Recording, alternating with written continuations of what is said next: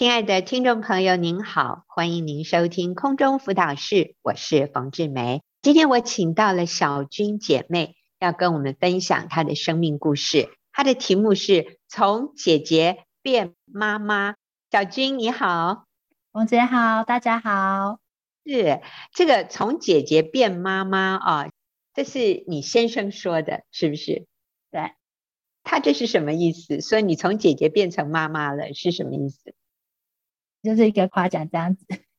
他觉得我在小组里面本来只是一个小孩的姐姐，他的小孩长大了变妈妈，他很开心。你终于变成你们小孩的妈妈了，而不是小孩的姐姐。对。他以前也把你当成一个还没有变成成人的一个小姐姐。像他的小孩一样，是不是？对呀，他觉得哇，你终于长大了，现在是他的老婆了，是这个意思吗？真的没错。好，所以这是一个你生命的蜕变，怎么样从姐姐变成妈妈？好，那我们就听你说。好，跟我先生结婚以后啊，我就跟公婆住在隔壁。然后我怀老大的时候，孕吐很严重，而且我几乎都是卧床安胎哦。公婆很心疼我，他们真的不仅帮我准备三餐，婆婆也帮我洗衣服，诶，她还很贴心的折好放在衣柜里。我被公婆啊，真的是当做亲生女儿般的疼爱哦。当时公公还跟我说，等孩子出生以后啊，他可以帮我带孩子，让我可以赶快回去学校上班。我那时候真的觉得啊，好像是那种很幸福的媳妇这样子。是真的哦，你太幸福了。对，好。对。然后老大出生后啊，有一次有一个教会的很好的朋友，他带我参加学员的讲座，在讲座中他就一直提到妈妈亲自带小孩的重要性，我就想起很久很久以前哦，我真的很曾经渴望当一位家庭主妇。这场讲座真的完全打中我的心诶，经先生同意以后，我真的毫不犹豫的，我就顺利的离职回家，然后赶快报名参加学员妇女小组。在参加小组的期间哦，婆婆她怕我一个人带两岁的老大女儿出门会太累，而且那时候啊，女儿就是很黏婆婆，于是我就听从婆婆贴心的建议哦，让女儿留在家里，有婆婆陪伴。结果小组长看到只有我一个人来小组，他结束后就关心我和孩子的状况，然后他就跟我说啊，孩子若经常有婆婆帮忙照顾。你就会让妈妈失去学习带孩子的机会，而且呢，在我和婆家两种不同的教养方式下哦，会让孩子没有安全感。组长也告诉我，母亲的角色是别人无法取代的。我之前没有听过这样子的教导。嗯，你说你从来没有听过这样的说法？对，你听到的说法是什么？有婆婆带很好啊，嗯、是不是？对啊，我觉得应该去上班，然后赶快回学校，有一个好工作。从来没有想过有这种真理。好，后来呢？后来我知道以后，我就开始啊，学习大量的时间陪伴孩子，更多的心思在女儿的身上。很奇妙哦，渐渐的，女儿她不再一直吵着要过去隔壁找阿妈，我也不再觉得陪小孩的压力很大。我真的很喜欢跟小组的姐妹一起读经祷告，还有彼此分享。而且在每次的小组中听到真理，我就觉得很棒，然后就运用在生活当中。小组长他就说我的界限比较不清楚，所以呢，他就鼓励我跟公婆有健康的界限。圣经说啊，人要离开父母，与妻子联合，两人成为一体。意思呢，就是。结婚后，在经济啊跟生活上要独立自主，不要依赖双方的父母亲。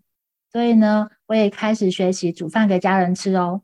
因为公公婆婆他们的牙齿不好，所以炒菜的时候呢，我会特地的把菜炒得清脆有口感，盛起一半给自己的小家庭，再把另一半的菜再炒得更软烂一点，送去给公公婆婆享用。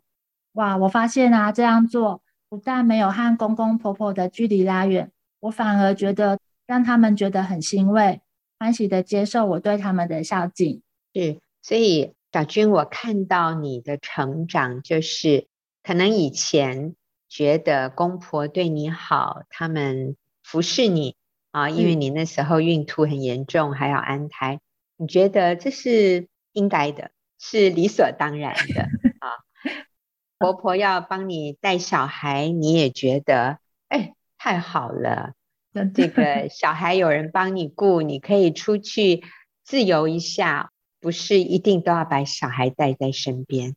但是当你明白，其实带孩子、煮饭给家人吃，这是你的责任，所以你就不再依赖公婆了。虽然他们也会愿意帮你做，可是。你开始愿意负起自己当负的责任啊，那我想这就是你先生所说的，你从一个被照顾的一个小孩，现在变成可以去照顾别人的人，好棒哦！好，你继续。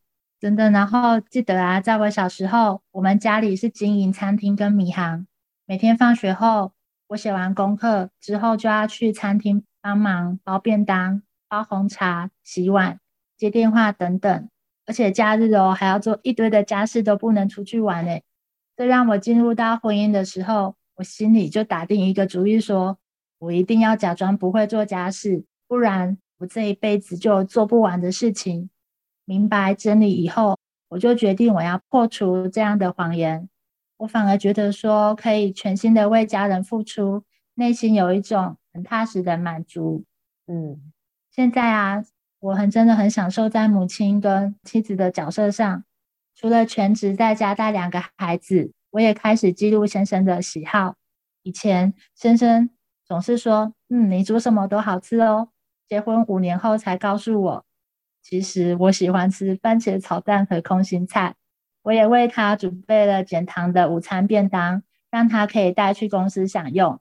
先生很满意的告诉我。哎，你从孩子的姐姐变成妈妈喽？意思就是结婚初期，我就是像家里的一个大孩子，我什么都不会，别人都会帮我做到好，做到满。现在却是万能的家庭主妇了，等等。是，我记得圣经有一句经文很触动我，在约翰一书四章十八节说。爱里没有惧怕，爱既完全，就把惧怕除去。因为呢，惧怕里面含着刑罚，所以惧怕的人在爱里未得完全。其实我娘家的爸妈他们很爱我，只是呢，我感觉到他们的爱是有条件，而且是严厉的。我比较像是他们的员工，而比较不像是女儿。但是我的公婆他们真的是用耶稣的爱，那一种无条件的爱我，接纳我，让我很有安全感。你知道吗？他们真的从来没有责备过我，而且先生也对我很好。当我跟他说，我从小一开始就没有童年，都在餐厅里面帮忙，可否让我重回小一？先生他真的很心疼的说，他支持我。嗯。后来呢，我每天啊都跟读小一的女儿一起聊天、逛街、看电视啊，还有吃点心哦。当我心里面的小孩被满足以后，我就开始愿意长大，而且我真的很喜乐的去承担那一种当妈妈的责任。我真的很感谢神把一个敬畏神的婆家赐给我。我觉得啊，在他们的爱和接纳里，我认识了耶稣，重新找回那我真的很渴望却没有惧怕的爱。我觉得就是我的原生家庭真的是无法改变，但我现在啊，就是我孩子的原生家庭。我真的超级感谢上帝带我到妇女小组学习。以前我觉得公婆跟先生都对我很好，我的日子看起来很幸福，可是我的内心真的感受不到那一种真实的满足。当我跟上帝的爱连结以后，我现在很愿意按着圣经的真理而行。当我清楚了生命的优先次序，我觉得现在做的每件事情都很有意义哦。我的眼睛忽然变明亮了，整个人好像重新被反省过。原来啊，这才是真正的幸福哦。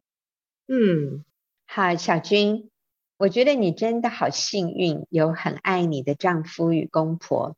可是最后你仍然说是主的爱让你满足喜乐，难道人给你这么多的爱还不够吗？我觉得你真的是少有的幸运媳妇和妻子，哎，就是先生对你那么好，公婆也真的对你好。不过哈，听众朋友，我觉得这里我看到小军的一个很大的优点，就是他都是看到人的好。哎，你看从头到尾，他没有讲一句公婆的不好或者先生的不好。呃，我相信没有人是完美的，但是小军能够看到对方的都是好哈，我觉得他好厉害，这是他最大的优点。最后，小军仍然说，带给你真正满足的是在主里的爱。你可不可以说一下，人给你这么多的爱还不够吗？为什么还需要主的爱了？好的，就是我很谢谢上帝给我一个很疼爱我的公婆，因为他们很喜欢照顾我，他们把我当成亲生女儿般的疼爱哦。我的公公呢，他会骑机车到附近的餐厅收集菜单，让我挑选。想吃什么，我只要把菜单写好以后拿给他，他就会去买给我吃。婆婆也会煮饭、削水果给我吃。例如，她削好苹果后，会很贴心的问我说：“你的苹果啊，是要吃切片的，一片一片那一种，还是一整颗呢？现在吃还是待会吃？”小金，你你真是公主哎！哇，公公婆婆把你当公主的伺候。是，真的是没听过这样的公婆，我做不到。真的很好。好，继续来，让我们大开眼界一下，怎么有这么棒的公婆？除此之外哦，婆婆知道我不喜欢洗衣服，因为我小时候做太多家事，有包含这个洗衣服，但我真的很讨厌洗衣服，嗯、所以呢，婆婆知道也会帮我洗衣服、晒衣服，然后收好之后还会就是把衣服折好，放到我的衣柜里。或者是他会进来我的卧房，然后把衣服吊在我们卧房的那个衣架上面。再者哦，他还会帮我 下午的时候去倒垃圾、换床单、换被单，然后带小孩跟帮小孩洗澡。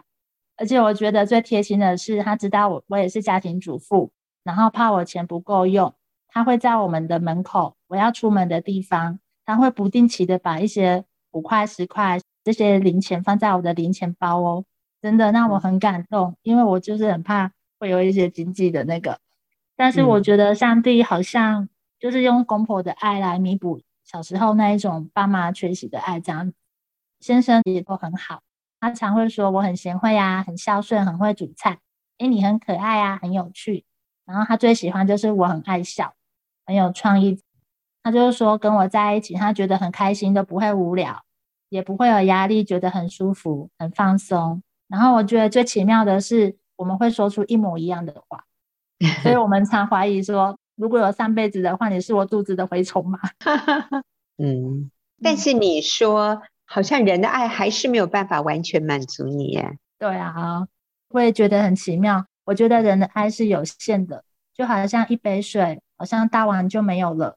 但是神的爱就是永无穷尽的。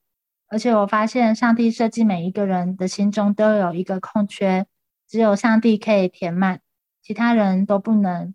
就算有爱我的先生跟公婆都不能填满。因为呢，我从小就很缺乏安全感哦。我很喜欢在人的身上找爱，但是也很容易被别人的情绪和反应所掌控。如果呢，今天人的回应啊不符合我的期待，我就很容易生气跟自怜，觉得他们不爱我。例如啊，就是像公婆他们以前身体很好的时候，当大姑的先生出差，周末偶尔他们就会去大姑家住。很奇妙的，每次他们去台北，我都有一种那一种爸妈被抢的感觉哦。而且当公婆回来台中的时候，我都会很幼稚的像小孩一样不理他们，不打招呼，而且还会给他们脸色看，很对不起他们。嗯然后我后来发现，原来啊有这样的反应，就是因为我把爱的源头插在公婆的身上，所以当他们的回应不符合我的期待的时候，我就会很生气。感谢主带我到小组，我终于学会了，原来我就是做错了这样子。现在我学会把插头插在神的身上后，我与他的爱连接，所以慢慢的就可以有稳定的情绪。我终于比较不容易因为别人而受伤。我也改变了对大姑的看法。现在她回来以后，我都对她很好，把她当成自己的亲生姐姐对待。是，谢谢小君，我觉得你讲得好清楚啊。圣经有一句话：“以别神代替耶和华的，他的愁苦必加增。”如果我们把人当成神的角色，就是公婆对我好，我才开心；先生说爱我，我才觉得满足。那我就是把公婆、把先生代替了神的角色。圣经说，以别神、以别的神代替耶和华的，他的愁苦必加增。意思就是像刚小军说的，如果我把我的插头插在别人身上，他要这样对我，我才快乐；他要这样子服侍我，他要这样顺着我的意思，我才满足。我的愁苦必加增。为什么呢？就像刚小军说的，人没有办法完全满足我们内心的需要。好，我们休息一会儿，再来听小军的分享。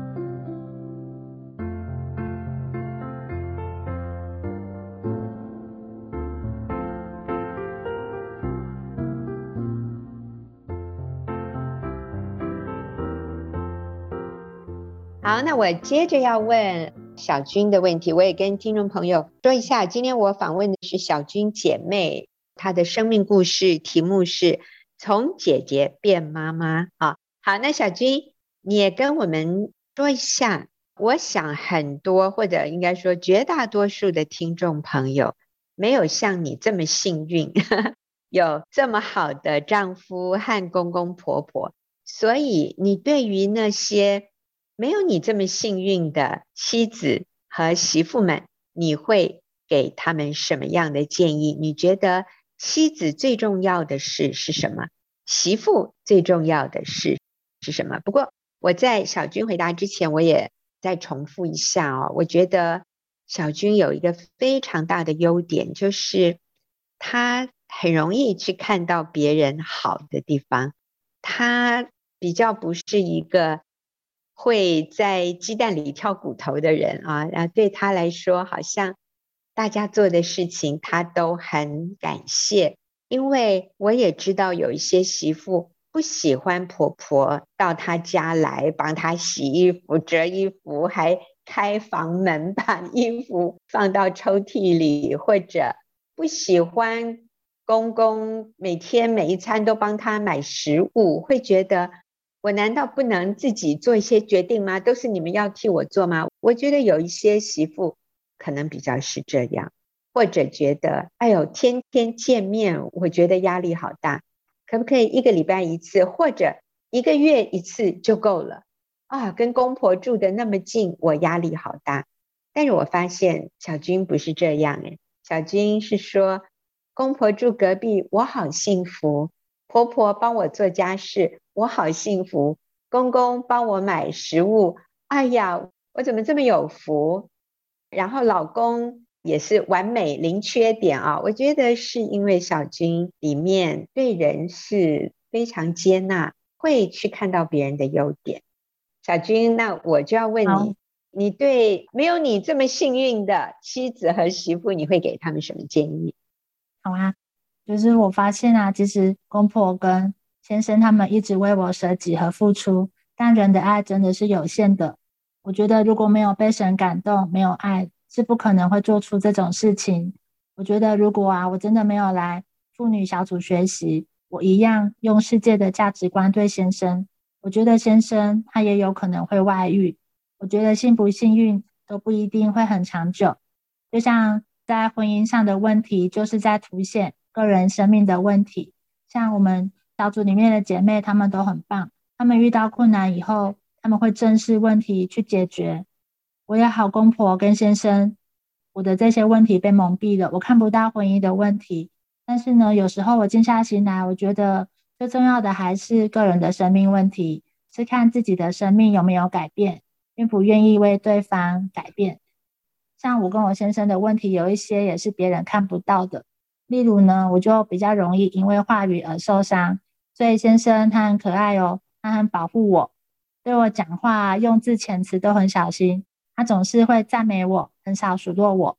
譬如啊，每次我煮什么，他都说好吃。可是呢，当我开始以他的喜好为优先的时候，我就会笔记他喜欢的菜，他才真的对我敞开耶，他才真正的告诉我他真正的喜好是什么。所以我觉得现在我们的关系比以前更好了。是，所以你觉得妻子最重要的事是什么？呃，我觉得我很喜欢十大信念里面有一条说，妻子就是透过敬重顺服，成为丈夫最重要的帮助者。那我之前有听冯姐的 CD，我很喜欢一个，就是三个好习惯。我从那时候听了到现在，我就是是每天这样子去做。第一个就是呢，先生下班的时候，我就会给先生一个微笑。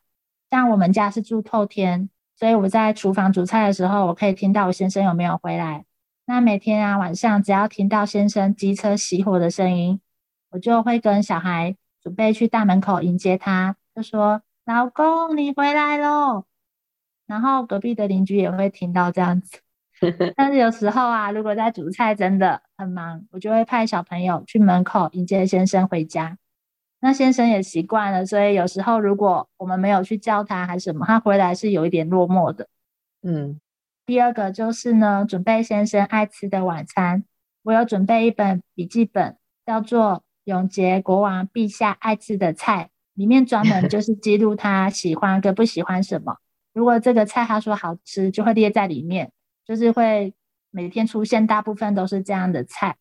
那也会跟小孩沟通，就是呃，我们家里是以爸爸为主，所以就是爸爸爱吃的菜，尽量我们也都喜欢一起吃这样子。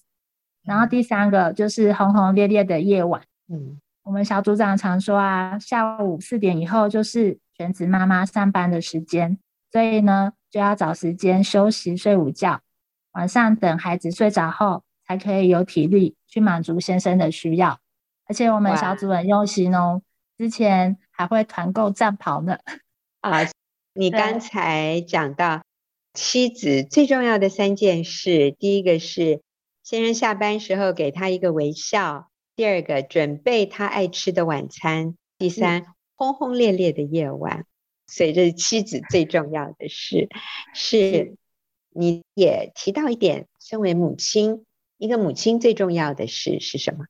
我觉得我看我公婆他们这样做的话，就是给孩子安全感。嗯嗯、呃，我的婆婆她是一个全职妈妈，她一直在家里照顾家人，直到先生大学她才出去上班。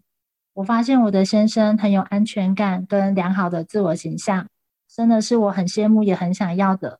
我真的很谢谢婆婆当我的榜样。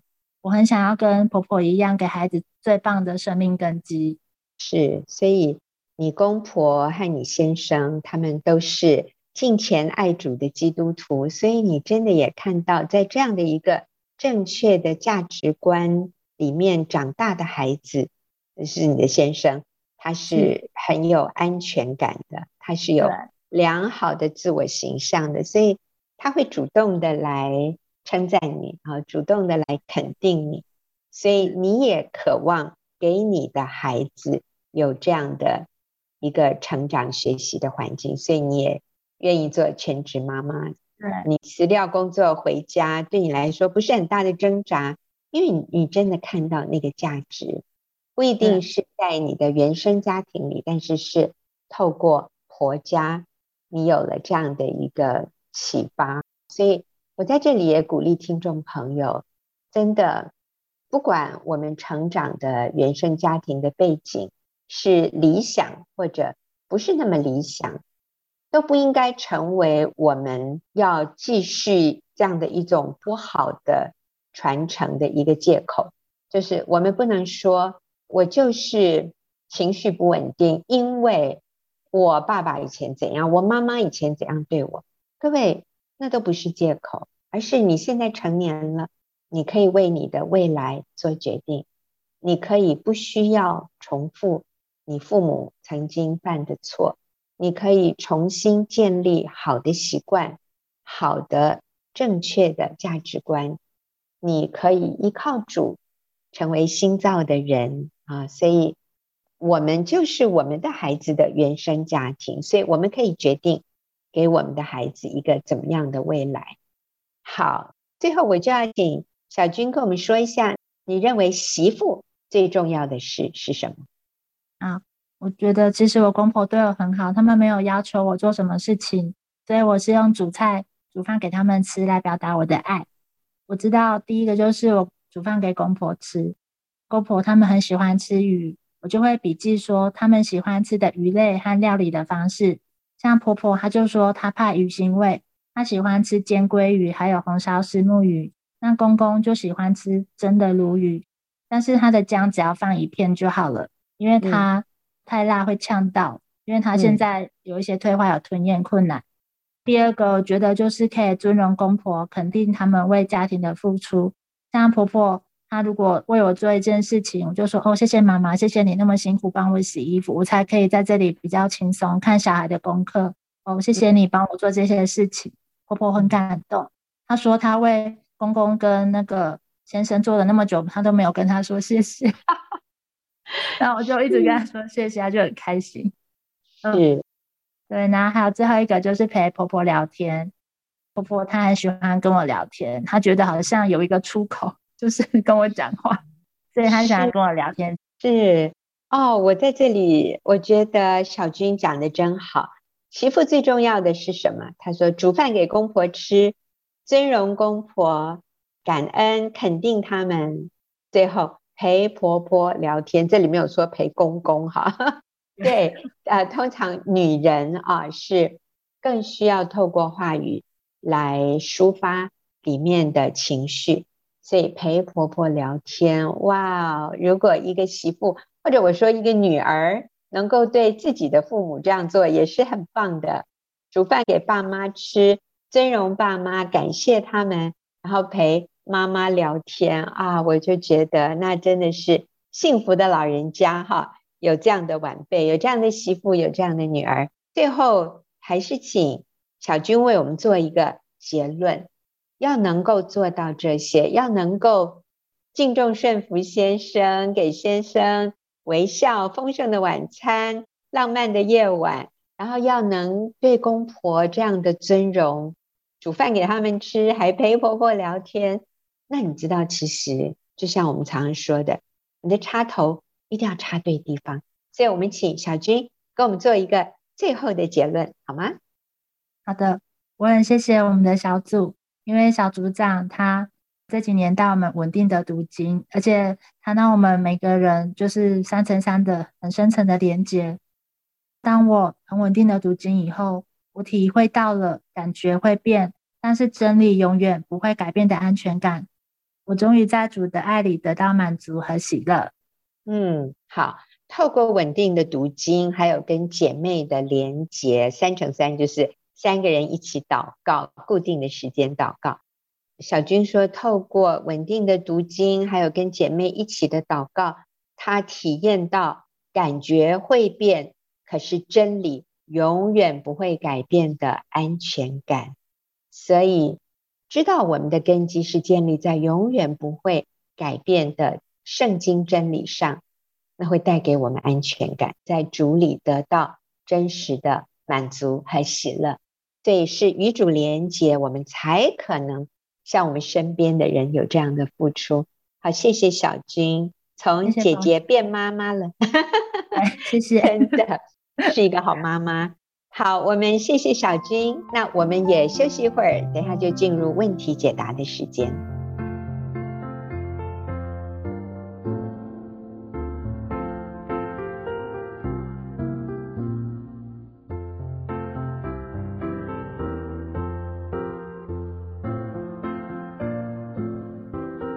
朋友，您现在所收听的是空中辅导室，我和秀敏要回答听众朋友的问题。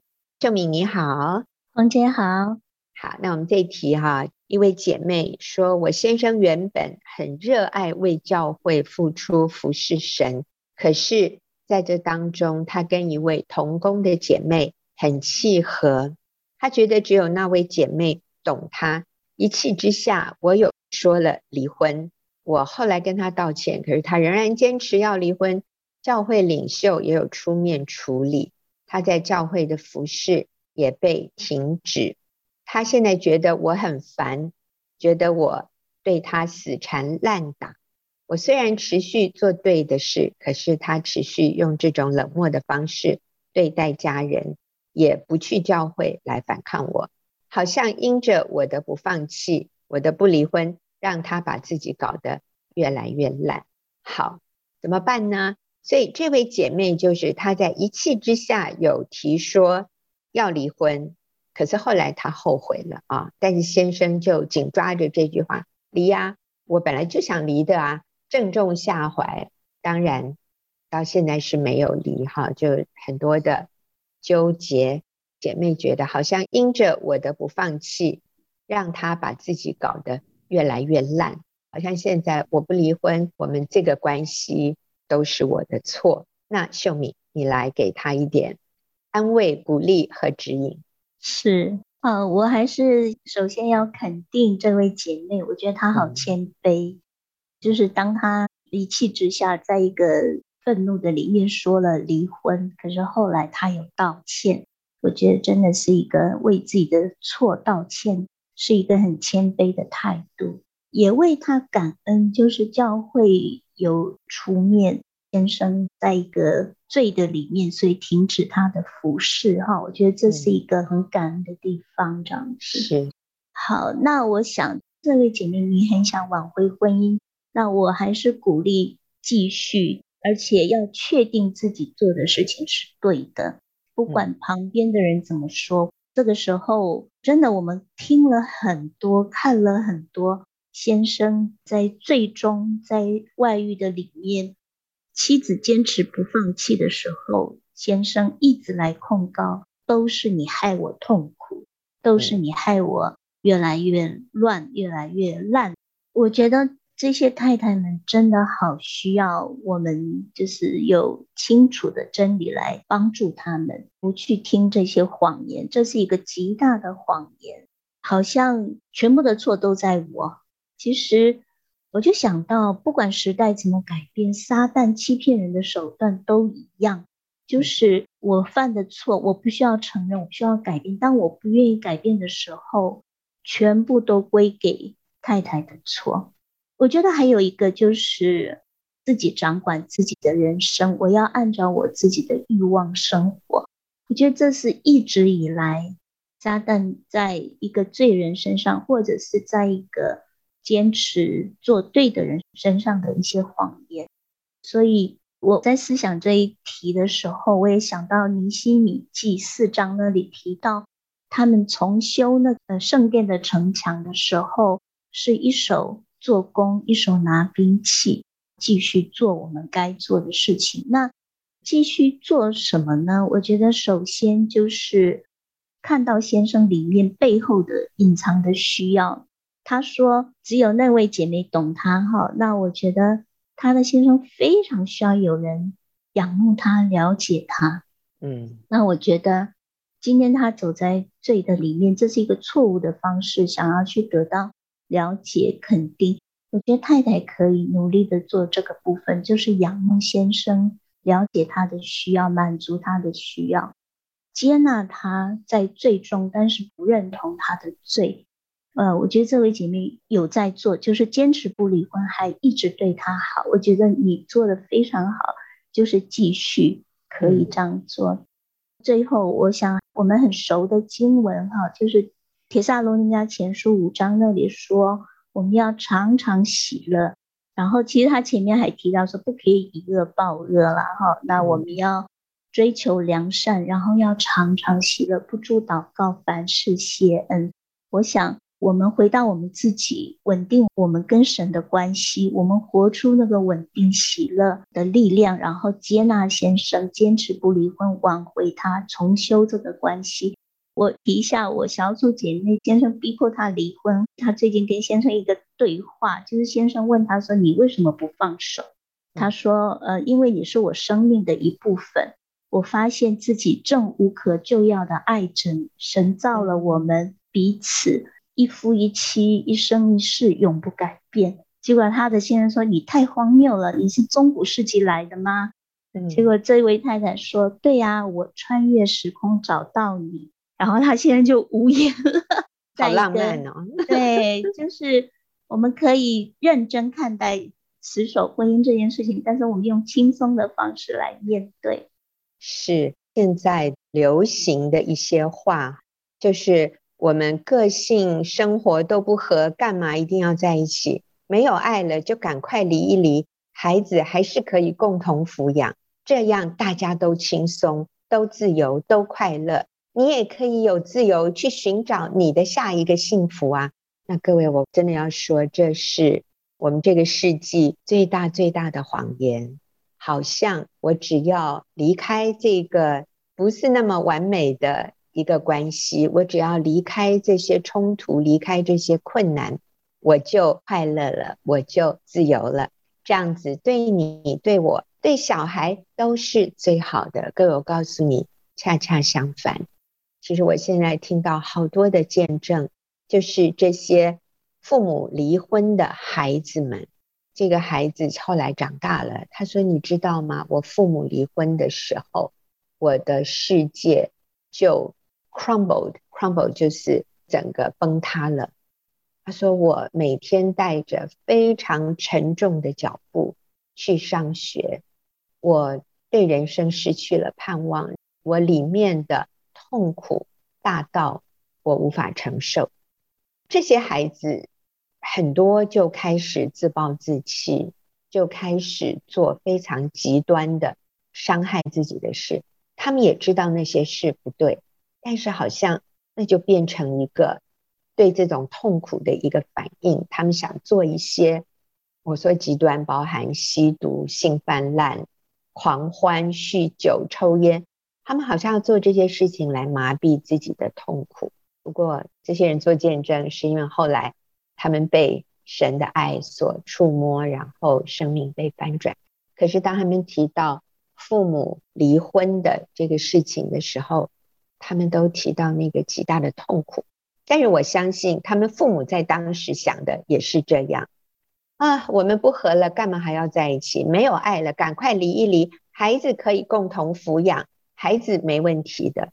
那我真的要说，是很大的问题。我们。就不要用离婚来解决问题，而且往往离了婚的人，他们后来就是再离啊，再结，然后跟人同居，反而生活变得更混乱，然后里面更没有平安。这位姐妹，你好棒，坚持不离婚，我们就继续做对的事，我们就休息一会儿啊，等一下要回答下一个问题。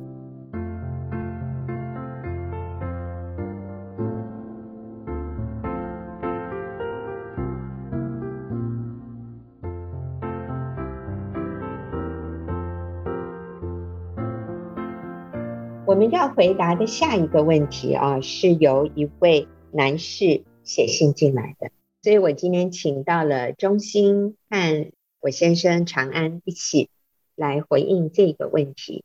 这位男士说的就是他的太太想要离婚，理由是他想要自由，觉得我们个性不合，信仰不同，孩子不听他的话，他很失望。觉得我爸爸对他不好，就是公公对他不好。他说已经不爱我了，叫我认清事实啊。所以好像哇，好多的在婚姻里的不快乐，似乎离婚才能解决这个问题。所以我请中心先回应一下：当你的配偶提出来他在婚姻里的不快乐，他也不爱你，他想要自由，他对你很不满。对小孩也不开心，然后还有公公婆婆都对他不好，嗯，他想离婚。那这个时候，一个丈夫要怎么去面对，怎么回应？我想，首先我们做丈夫的要先了解，就是可能太太不知道有比离婚更好的方式，所以当她面对这些情况的时候，她就会想要离婚。好，因为她没有从丈夫的身上好像感受到丈夫对她的爱和接纳。这个时候其实是丈夫表达爱和接纳她很好的机会，所以我们需要先选择不离婚啊，因为不离婚，我才可以为自己的这个部分负起责任，然后再来呢，我们才可以为我们可能有做错的地方向太太真诚的道歉，然后开始去学习了解太太的想法，体谅她的感受，然后也学习说啊感谢、肯定和赞美的话，嗯嗯。好，所以你刚刚讲的第一个是，我们就坚持不要离婚，我们不要用离婚解决问题，因为太太可能不知道还有其他更好可以解决问题的方法。然后第二个呢，去了解太太的感受，然后真诚的向她道歉。好，还有吗？还有就是，呃，太太想要离婚，可是离婚并没有解决这些问题。啊，她可能会觉得，啊，我只要离婚了，我就自由了。那事实上，她只是经验到好像不受婚姻约束的一个短暂的自由，但是彼此的伤害并没有解决。啊，所以之后他还是会感觉到痛苦的，甚至可能后面还会讲说，啊，我叫你签你就签了，那表示你其实也想要离婚。啊，嗯，所以不签字不离婚，就是在表达我对他的爱和接纳，就是在表达不管在什么情况之下，我都不会好像弃女于不顾这样子。所以不离婚其实是对配偶表达爱最重要的一个方式，而不是我们要抓着他死缠烂打啊！千万不要被这样的一种错谬的想法影响，因为很多人最后就会指控你说人家都不爱你了，你干嘛还死缠烂打？这样的说法不对，就是因为我爱他，我看重我们中间这个一生的盟约，所以我愿意包容他，我愿意等候他。他现在的感受是。这一段时间，我愿意改变自己。我相信我们婚姻的盟约是真实的，是存在的，而且我愿意等候他的改变。好，那长安，你有什么要补充的吗？呃，选择不离婚、不签字，这是对的，很正确的真理，呃，一定要持守住。但是呢，对男人来说，在表达给太太的时候，我就是不签字，我就是不要离婚。那这样的话，那太太更气了。所以我们在表达上面是很坚定，但是话你要包着糖衣啦。嗯，哦，讲话比如说，哎呀，不要这样嘛，我们结婚这么久，我我就是还是很爱你啊，我没有办法签字，我心不忍，我没有办法签下这个字啊，天底下就只有你最好啊，我怎么能够签得下呢？用这样来表达，啊，让人家听得进去啊，你不要说我就是不离婚，我就是不签字。就变成好像你很硬的盾牌就挡起来了，听起来说，哈，你看就是跟你结婚就是不自由，人家离个婚都不自由。所以我们做男人的，我们做丈夫在表达上面都不能说怎么样拐个弯或者讲得更好听一点啊。第一个，我觉得真的就是话术啊，有的时候我们在求主给我们智慧，让我们知道怎么样负面情绪正面表达或者。这是一件负面的事，但是我们怎么样轻松的来回应？我觉得，呃，长安最近跟一位弟兄的对话，我都觉得好好笑哦，哈。他就是啊、有一个弟兄他已经离婚了，然后他正在走挽回婚姻、复婚的路。那他的太太最近有跟他透露说，呃，工作上遇到困难，可能会丢了工作。那李哥给他的建议。哎呀，你就跟你太太说，你没有工作，那就让我来包养你。这个弟兄就说这种话，我说不出来。我太太一定会说，你有多少钱吗？你想要包养我？李哥的回应是，你就跟他说，我是没有钱，可是我有爱情。对对对。那我想，呃，任何一个女人听了这样的话，哈，要生气哦，都很难气下去。太太可能心里会硬说。爱情能当饭吃啊，啊、哦，可能会有这样。那这时候做先生的时候，呃，虽然一般人觉得爱情没有饭吃啊，但是呢，我没有爱情的话，就不会想要吃饭，肚子也不会饿的。好，所以意思就是学习轻松幽默的表达爱，不要有怒气。最很重要的是，我们要选择不受伤，我们要了解接纳对方，但是同时。我们的自我价值感需要在主耶稣里面是非常坚定稳固的。面对对方提出来要离婚，通常我们都是很受打击，然后我们会很自卑，会很自怜，然后我们最后就想：好吧，成全你，这样子你就不会再抱怨我，你就不会再攻击我了。但是其实这个一签下去，哈，我们真的说就是三嗯，三输。先生输，太太输，小孩也输啊！所以，如果你已经离婚了，我们就鼓励你赶快去挽回婚姻，去恢复那个婚姻的盟约，这才是最简单、最单纯，后遗症最少一条路，这是美好的。好，那我们就谢谢您的收听，谢谢中心跟长安，谢谢大家，我们下礼拜见。